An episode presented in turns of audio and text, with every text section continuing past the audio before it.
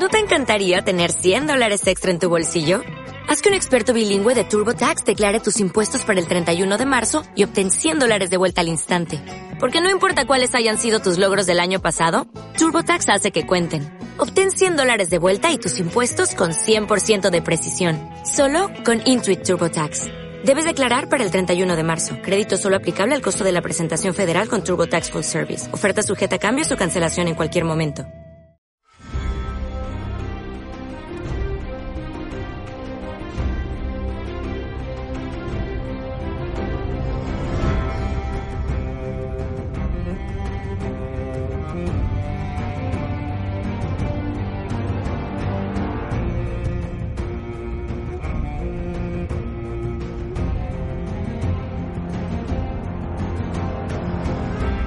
Hola y bienvenidos a una entrevista de Hielo y Fuego.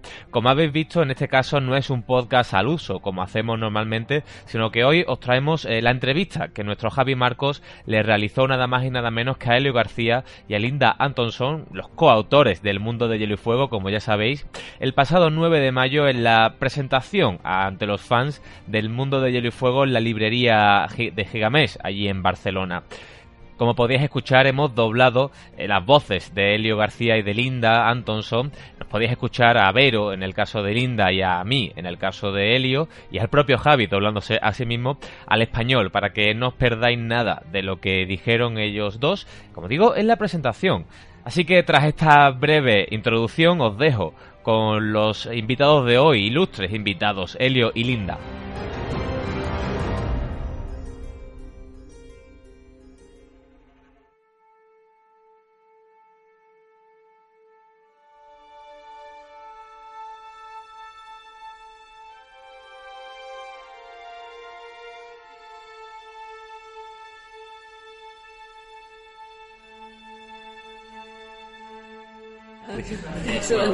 En primer lugar, es fantástico, es un sueño hecho realidad entrevistaros a vosotros dos, una referencia, la mayor referencia en el mundo de canción de Hilo y Fuego desde hace tantos años.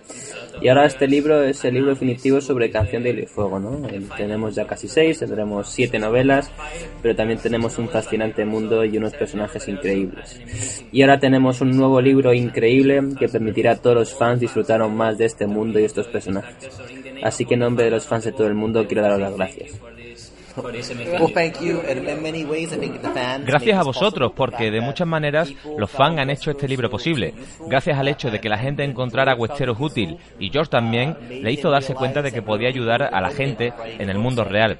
Así que los fans son los responsables de este libro. Si no lo fueran a comprar, no existiría.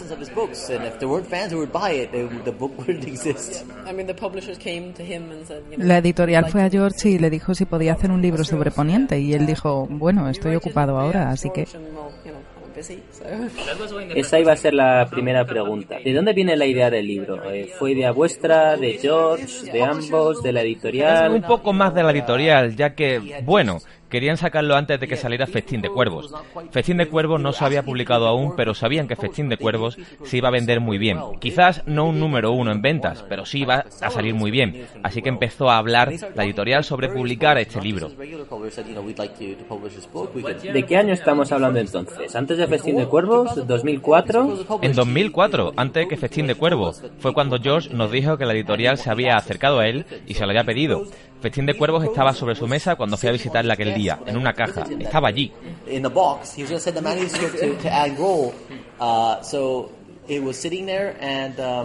No lo robamos. No, no, no, nos lo mandó un poco más adelante, al menos pero sabía que era el momento justo de hacerlo. Robert Jordan hizo un libro así, Tolkien hizo un libro así, así que era una buena idea. Así que el editor le dijo que era una especie de tradición en las novelas de fantasía hacer esta especie de libros guía. George estaba de acuerdo y nos lo dijo, así que fue una mezcla de idea entre la editorial y también de George para hacerlo.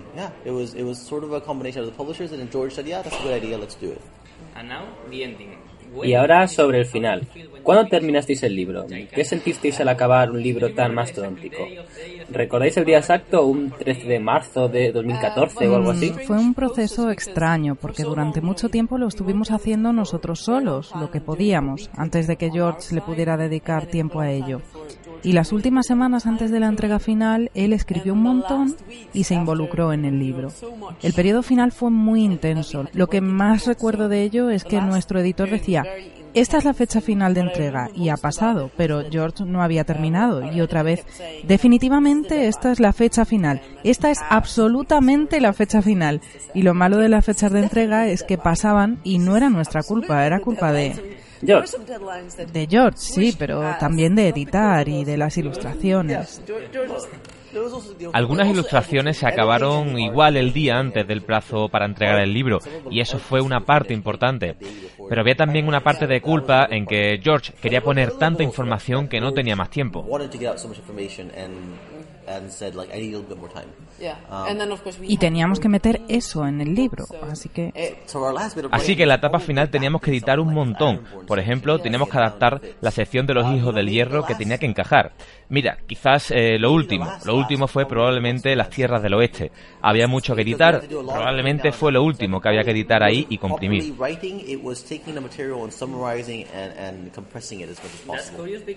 Eso es raro porque George leyó sobre esto en Con Toda la sección de las tierras del oeste.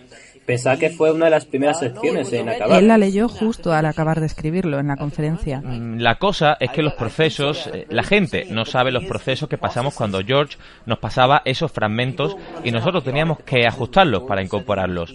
Y había que incorporarlos en muchas secciones. Y es que, aunque nosotros teníamos lo de la Sierra del Oeste desde hace tiempo, no sabíamos cuánto teníamos que contar de ello.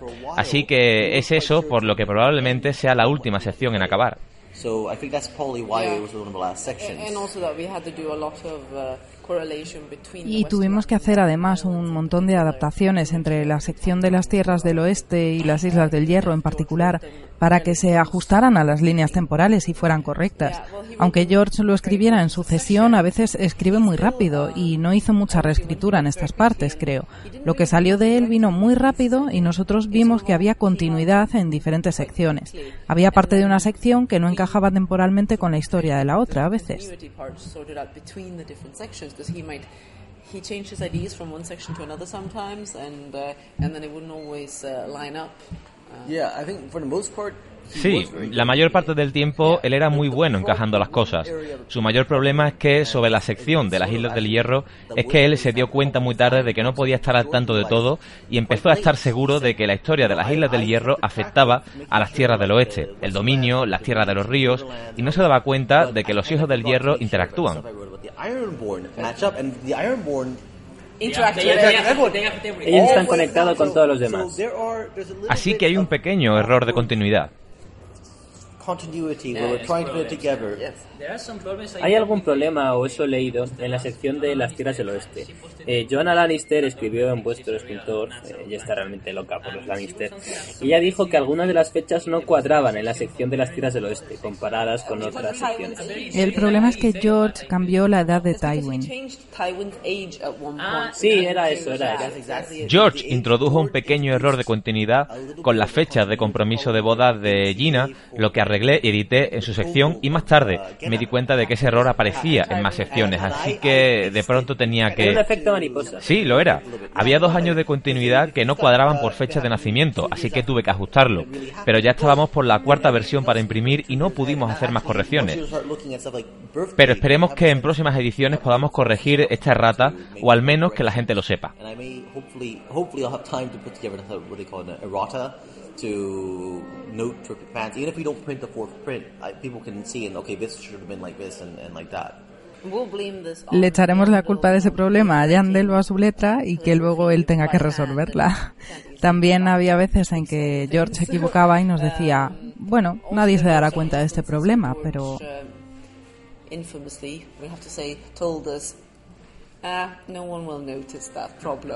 Problem. Siempre, siempre alguien se da cuenta. Siempre alguien se da cuenta. George, George, tú tienes fans fanáticos, no solo somos nosotros. Esa chica, Jonah Lannister, Lauren, yo la conozco y está loca por Tywin, sabe todo sobre él y por eso se dio cuenta. Sí, siempre hay un poco de... George escribe esto, eh, lo diré esto, es un problema de él. Él habla de, por ejemplo, el lobo hambriento. Vivió hace mucho, mucho tiempo, al principio de la época de los ándalos. ¿No es raro que cuando Bran baja las cristas él diga, ahí está el lobo hambriento?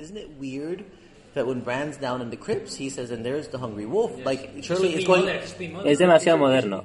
Debe ser de hace un montón de tiempo, de hace miles de años. Él cree que yo voy a ser el único que me daré cuenta de ello y yo le digo, ok George, te mandaré un mail sobre esto. Pero es que sé que no soy ni mucho menos el único que se va a dar cuenta de estas cosas. Eso me recuerda el problema con las caderas de Jane. ¿Recordáis? Jane Westerling tenía las caderas anchas o estrechas o generosas teorías. Pero eso lo arreglaron, ¿no? En la última edición. Alguien dijo que lo había arreglado, sí. Hablando del libro, uno de los personajes más interesantes, para algunos el mejor personaje del libro, es Songo, ese tipo de hombre que nos cuenta que Alice en Hightower, por ejemplo, mató a Viserys, que Rhaenyra estaba loca por el sexo, que era casi ninfómana, la verdad sobre los gemelos Cargill, la historia detrás de las semillas de dragón, los que cabalgaban dragones, e incluso habla del dragón de Invernalia. ¿Qué podéis decir de este personaje?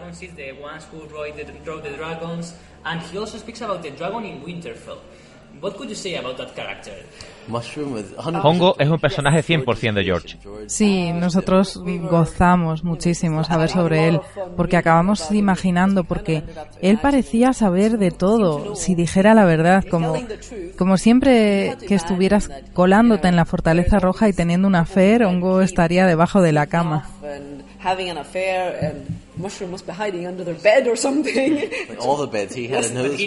Él lo sabe todo. Hongo es. Yo escribo desde el punto de vista de un maestre, de Yandel. Y él dice sobre Hongo la mitad de lo que dice no se puede creer y la otra mitad no querría creérmelo. Porque es una locura, es muy divertido, no, no es de fiar.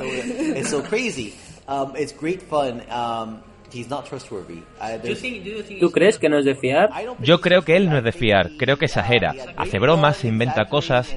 Esto no significa que haya algo de cierto en algo de lo que dice, pero creer en todo no es lo mismo hablar de cómo los hermanos Cargill se mataron el uno al otro que sobre un dragón en Invernalia. Hay grandes diferencias, habla de temas muy diferentes, habla de un montón de cosas, desde temas sexuales a mitológicos.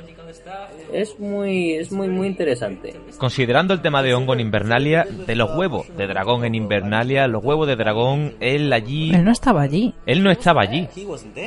No, no, no, no estaba allí. ¿Lo sabe o decidió inventarse esa historia? A esa persona, al escriba, al que se lo contaba. Hay tantas cosas sobre las que dices, eh, ¿cómo puedes saber sobre eso? Y sobre el lagón de Invernalia,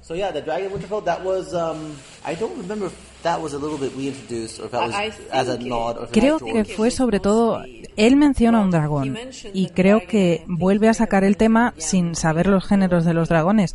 Y yo creo que él podría creer que podría hablar de ese tema por toda la especulación sobre ello.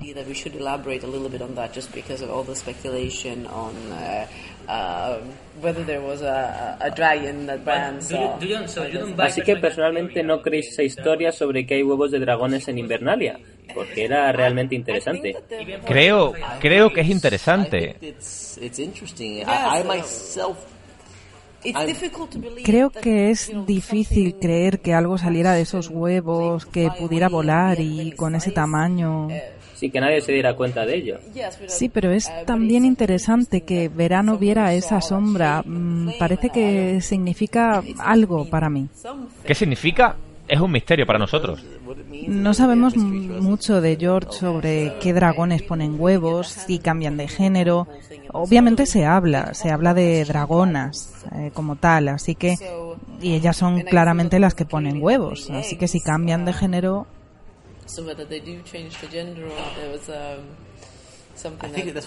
Del tipo de cosas que preguntábamos a George para que nos aclarara era sobre eso y los dragones. Eh, Él no fue muy clarificador.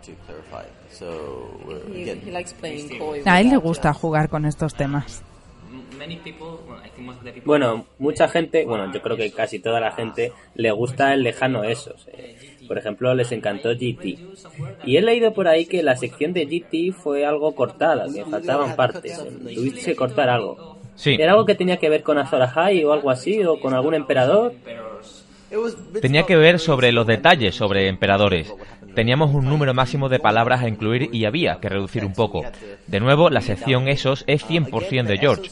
Es su gran sección, eh, lo escribió todo. Nosotros teníamos grandes preguntas sobre ello y no estábamos muy cómodos.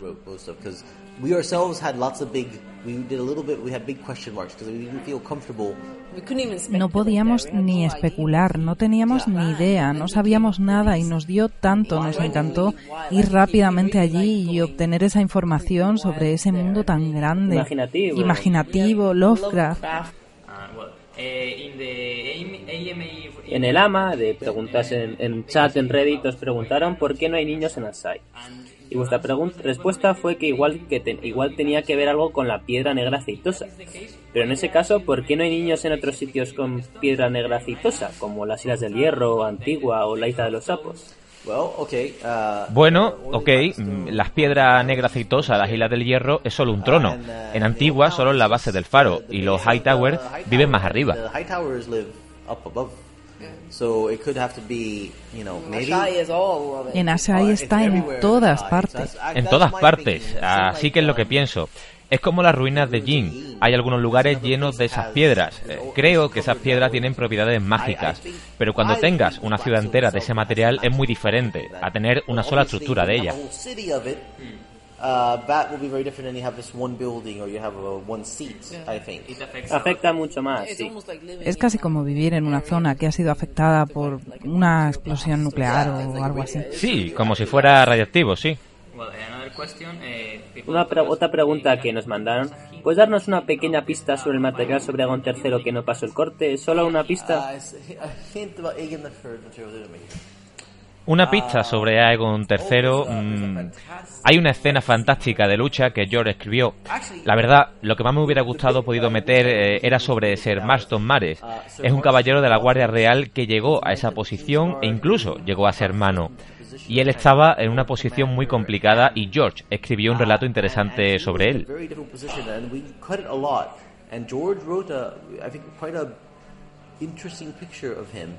Very different position, and we cut it a lot. And George wrote a, I think, quite a interesting picture of him. Es uno de los personajes que, de esos personajes que si hubieran sido mantenidos, pues eh, tenía una historia, pese a ser un personaje menor. He's a lowly, he's a lowly hedge Era un caballero errante poco importante, no noble. Él casi de casualidad llega a esa posición y acaba con...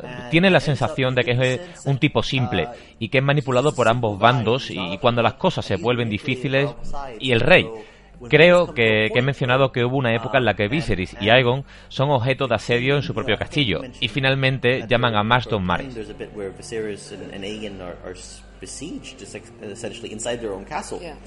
Uh, and finally, they kind of order Marston Waters to. ¿Para acabar el asedio? They order Marston Waters, you know, you know. Le ordenan a Marston que arreste a la gente que intentó asediarles y lo hace, y muere haciéndolo. Y hay una parte bonita en que nadie sabe cómo él podía hacer esas cosas políticas y hacer frente a las órdenes del rey y decide hacer lo correcto. Lo siente, pero está siendo manipulado. Y sí, era una parte bonita que no pudimos meter porque había un límite. Y sobre los personajes, sobre Aegon III y Viserys II, porque creo que el material original de George daba para mucha más información interna sobre cómo se las arregló con todo lo que pasó a su alrededor, con su madre muriendo.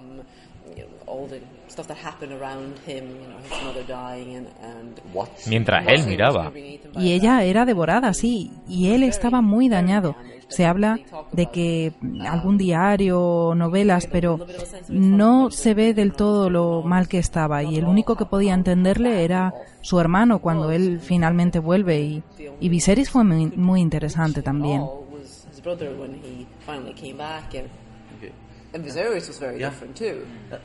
Recuerdo otras cosas al hablar del material de Aegon III que no entraron al final. La gente, los fans, hablan de las fuerzas militares de cada reino. La gente estaba diciendo cuando salió el mundo de Hielo y Fuego que Cregan Stark tenía 40.000 norteños cuando bajó. Eso no suena lógico, son demasiados. Son demasiados, pero aquí está la cosa. Ellos dijeron eso y el libro no dice eso en ningún momento, se inventaron esa cifra. Pero una de las cosas que no pasaron el corte es algún detalle sobre cuántos hombres bajaron. El setón Eustace eh, escribió que 20.000 salvajes norteños bajaron al sur. Suena más lógico. Y el maestre... mm, Otro, que no recuerdo el nombre, dijo que la cifra más probablemente era de 8.000. Así que...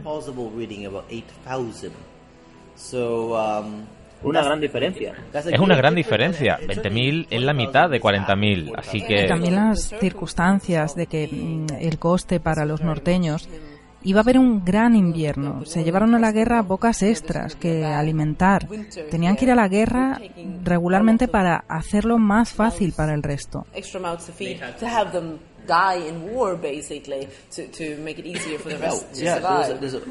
Tuvimos que cortar eso. Cuando el invierno viene, una de las cosas de las que los siete reinos más temen es el hecho de que cuando llega el invierno vienen ejércitos de norteños al sur, asaltando, saqueando, comiendo y luchando hasta el final, porque no había nada de vuelta para ellos en el norte. Así que durante muchos siglos las tierras de los ríos y otras regiones tenían temor acerca del invierno, de los lobos invernales a sus puertas. Así que el norte no ha sido siempre un sitio bonito, inocente y dulce.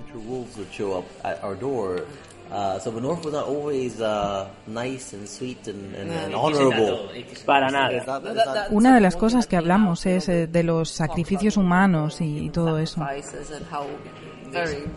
La gente dice ahora que Ned Stark era más Arryn que Stark por su educación. Es ciertamente una idea interesante. Eh, el honor Stark existía, pero los Stark, bueno, muchos Stark antes que Ned eran mucho, mucho más duros. Más salvajes. Más salvajes, sí. Cregan Stark era muy duro. Él estaba listo para ejecutar básicamente a todo el mundo involucrado en la guerra, sí. Tras los datos del mundo hielo y fuego y sobre, sobre lo que se dice de las semillas de dragón, ¿creéis que alguien que no tenga sangre dragón puede montar un dragón? ¿O solo si tienes sangre Targaryen puedes montarlos? Lo creo, lo creo. Ortigas, por ejemplo, es una bastarda. ¿Creéis que es una bastarda Targaryen? Ella debe tener probablemente una gota de sangre Targaryen por ahí. Siempre que lo intento explicar a la gente, digo que tienes que tener la sangre, pero tienes que tener el toque de sangre adecuado. Creo que es algo genético. Tú podrías tener un aspecto totalmente no Targaryen, pero puedes tener los genes para montar dragones. Así que Ortigas probablemente los tenía. Yo creo que el cuerno que tiene Euron, creo que fue probablemente creado como quizá porque sabemos que no todas las familias en Valiria eran señores de dragón, así que quizá alguno de los no señores de dragón lo crearon pues para intentar conseguir dragones para ellos porque ellos no tenían el gen correcto. Así que creo que el cuerno pues serviría para alguien sin el gen, pero no creo que Ortigas domara a roba ovejas solo con sentimientos y con mucha comida.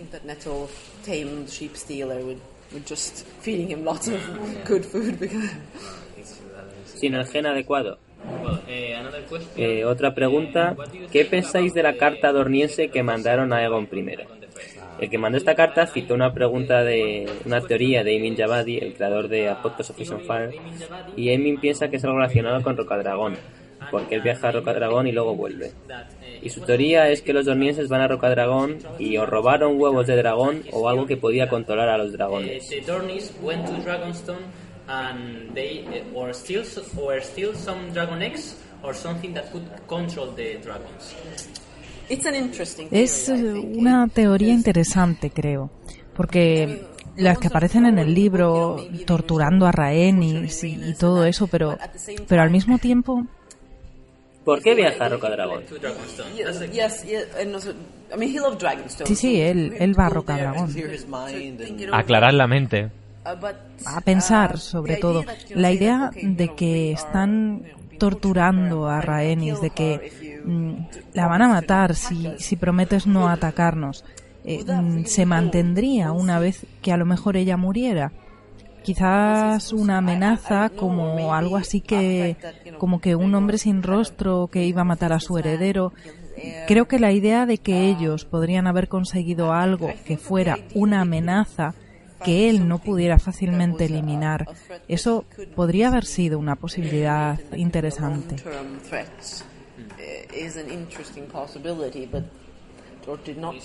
¿Cuál es tu idea? Mi idea mm, con George nunca se sabe. Eh, me gusta la idea eh, que hemos comentado de que Dorne gastara todo su dinero en contratar un hombre sin rostro para matar al heredero. Creo que el heredero es lo único que le queda a Rhaenys y creo que eso sería suficiente para hacer que parara y decidiera que no merece la pena seguir la guerra.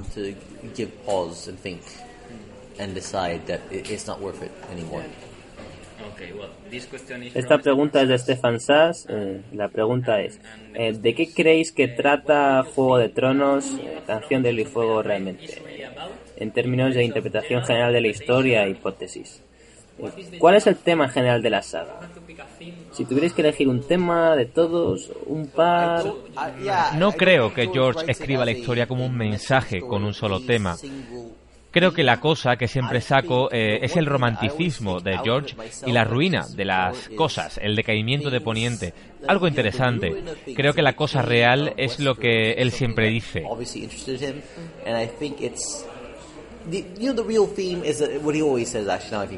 El corazón humano en conflicto. El corazón humano en conflicto consigo mismo. Es sobre gente, al final.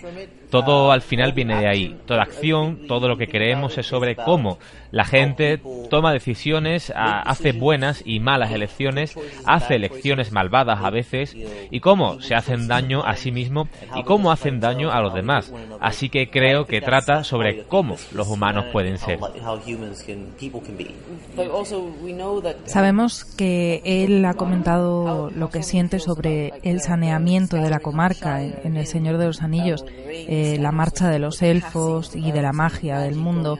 Y ese tema, la inevitabilidad del cambio en el mundo, disminuyéndolo, algo también relacionado con la ruina, algo que que afecta a la forma que toma la historia. Tiene a los personajes que son grandes fuerzas conductoras y de alguna manera sobre, sobre cómo son, pero la forma general de la historia tiene que ver con, con la pérdida. El sentido de la pérdida. Sí, el, el, sentido de la pérdida. La muerte de la luz eh, es el título de una de, de sus novelas y probablemente podrías ver todo el arco de Canción de Hielo y Fuego como algo similar, las cosas marchándose, desapareciendo y los niños, los niños del bosque, su marcha de este mundo.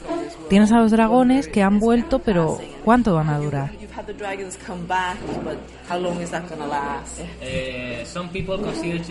Ahora preguntas de fans. Eh, algunas preguntas se consideran los herederos de Martin.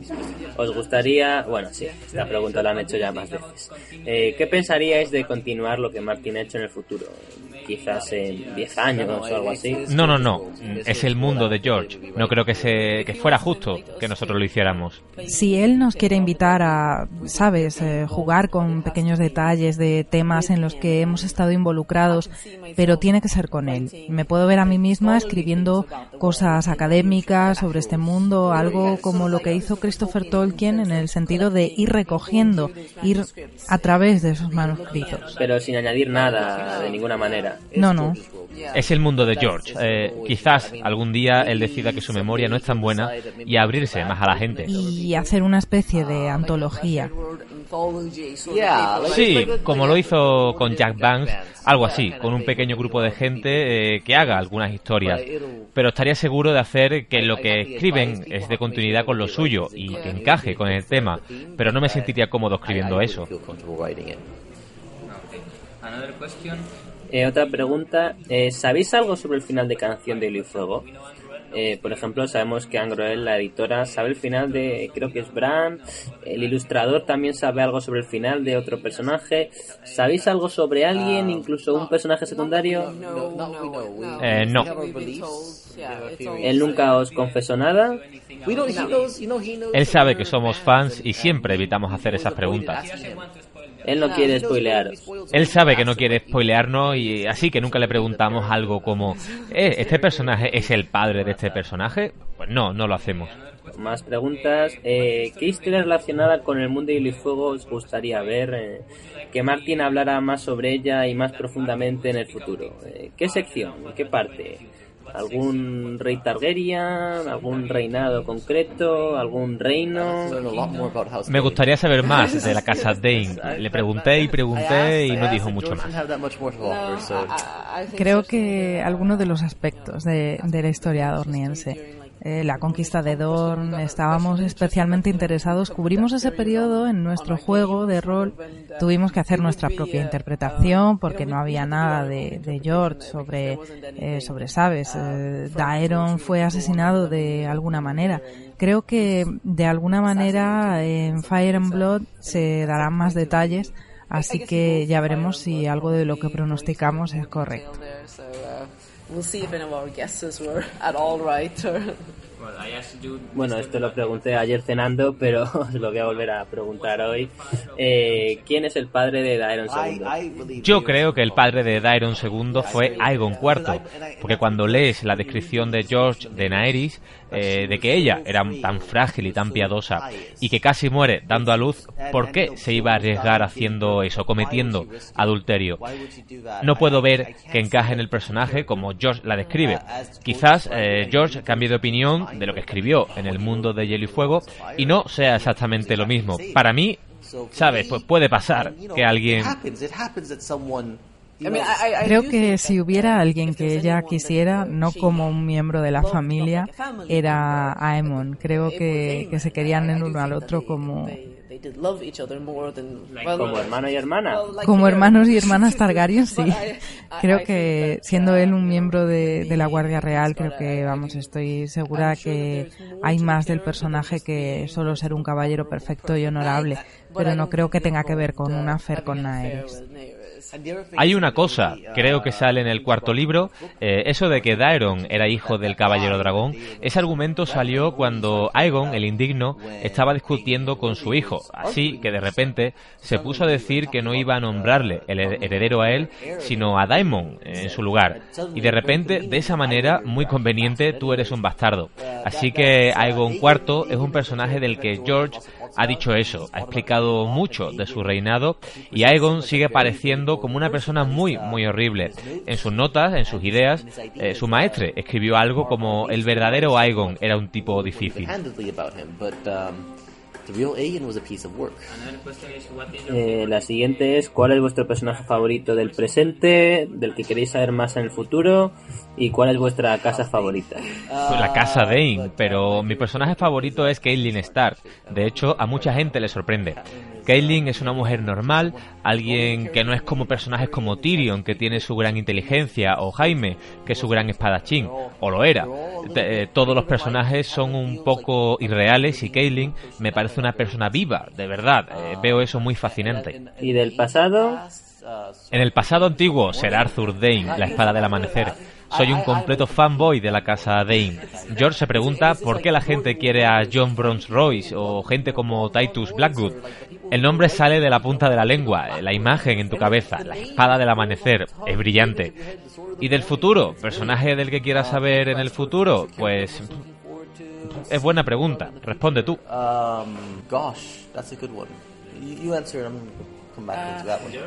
En la historia presente soy una fangirl de Dani. Me gusta eh, su aspecto de cuento de hadas, de su historia. Al mismo tiempo vuelve a vivir problemas reales.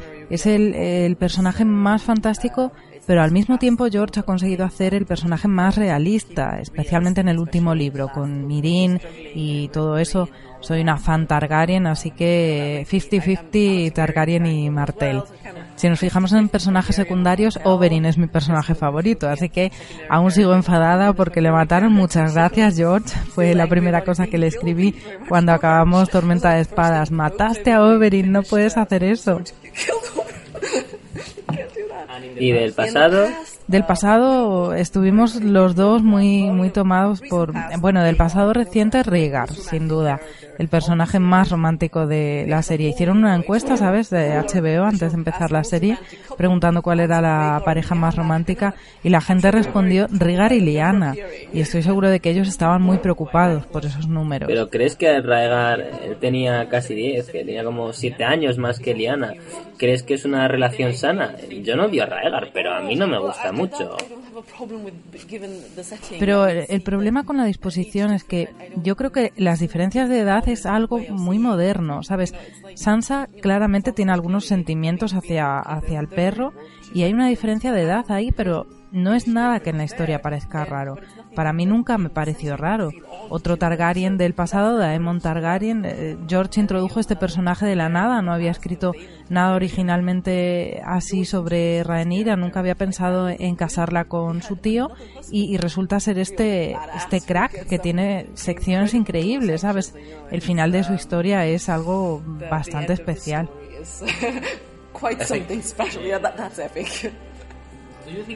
¿Creéis que veremos al maestro Yandel en Canción de Hielo y Fuego? Creo, lo discutimos con George, eh, le dije a George que le pusiera, eh, me lo imagino, sentado esperando para ser llamado para su audiencia, con el libro a su lado, esperando, esperando y nunca se podrá reunir con el rey y está esperando para siempre. Y quizás eh, para la vez que se encuentre con el rey tenga que tachar su nombre y poner otro encima. Algunos dicen que podría ser un punto de vista de, de un epílogo, a lo mejor. O... bueno, de un prólogo. Pero entonces moriría y no podría escribir la segunda edición.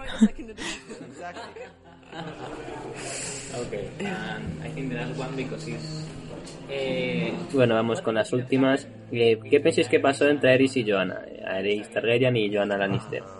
¿Qué pensáis? No qué querríais que hubiera pasado. Bueno, en primer lugar, yo personalmente tomo lo que George escribió sobre lo de que Aerys eh, le dijo a ella y cuando ella fue expulsada de desembarco del rey por la mujer de Aerys. Yo creo que eso prueba que Jaime y Cersei no pueden ser hijos de Aerys. Eso pienso. Estoy seguro eh, de que ese es el caso, pero decir que había algo, la manera en que George describe a Aerys varía en función de la gente, eh, de la gente que escribe sobre él. Yandel cita al gran maestre Pircel y Pircel no niega nada de esas cosas.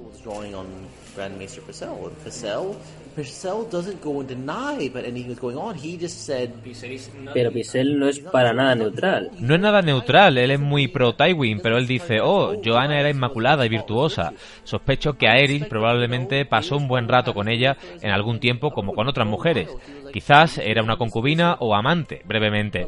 Pero lo más curioso es el hecho de que eso es un signo de lo mucho que la quería Tywin, por lo que para él no tenía fallos aparentes, eh, como si... Era perfecta. Si fuera perfecta, sí. Él no quería creerlo hasta... Hasta que Tyrion aparece y tiene que lidiar con el dolor y, su muerte y ese feo y pequeño, horrible monstruo que, que la ha matado. No es extraño que él intentara en su día que apareciera la idea de que este no es mi hijo y, creo que es la, la, razón. ¿Él realmente cree que no es su hijo? Yo creo que, que no lo cree completamente, pero es algo que le reconcome, que podría ser verdad, lo que me hace pensar que no es cierto, porque creo que él solo se obsesiona con esta idea. Tyrion puede no ser su hijo cuando, cuando es el más parecido en su mente al menos.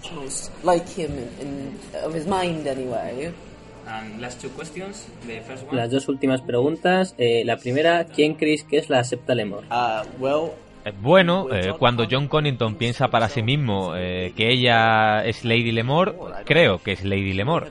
Ella podría ser, creo que se menciona que la reina tenía damas cuando Aerys la violaba.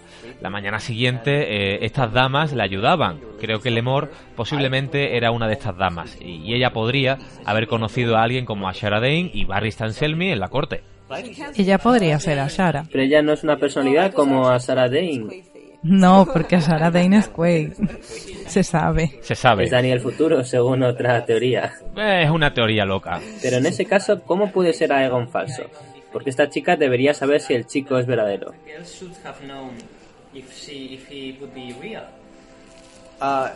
¿La charada? Sí, sí, si Lemor era una dama de compañía de la reina Raela, ella debería saber que este Aegon es, no, es, no es real.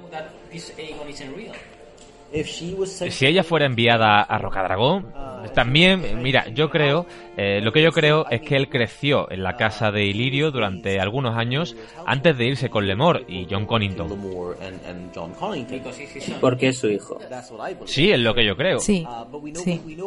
Pero sabemos que en el cofre, eh, Tyrion busca un cofre, ve unas ropas que debieron pertenecer a él cuando era un niño. Así que yo creo que John Connington no le vio durante una serie de años, eh, pasaron una serie de años antes de que le trajera hasta él. Y, él parece bastante convencido. Él se parece mucho y John Connington quiere creer demasiado. Él está cegado. Está cegado por lo que ha perdido y la venganza. Quizás sea una de las cosas que, que la venganza es una cosa muy peligrosa. Te ciega. Te ciega. Dorne.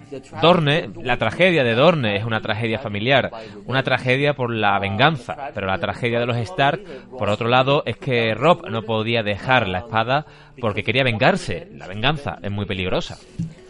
Y la pregunta final, eh, mucha gente la ha preguntado, nos la ha mandado. ¿Cuándo creéis que saldrá Vientos de invierno y Sueños de primavera? Como Miguel Ángel le dijo al Papa, cuando se acaben. Muchísimas gracias, de verdad. It's filled up a bit behind you.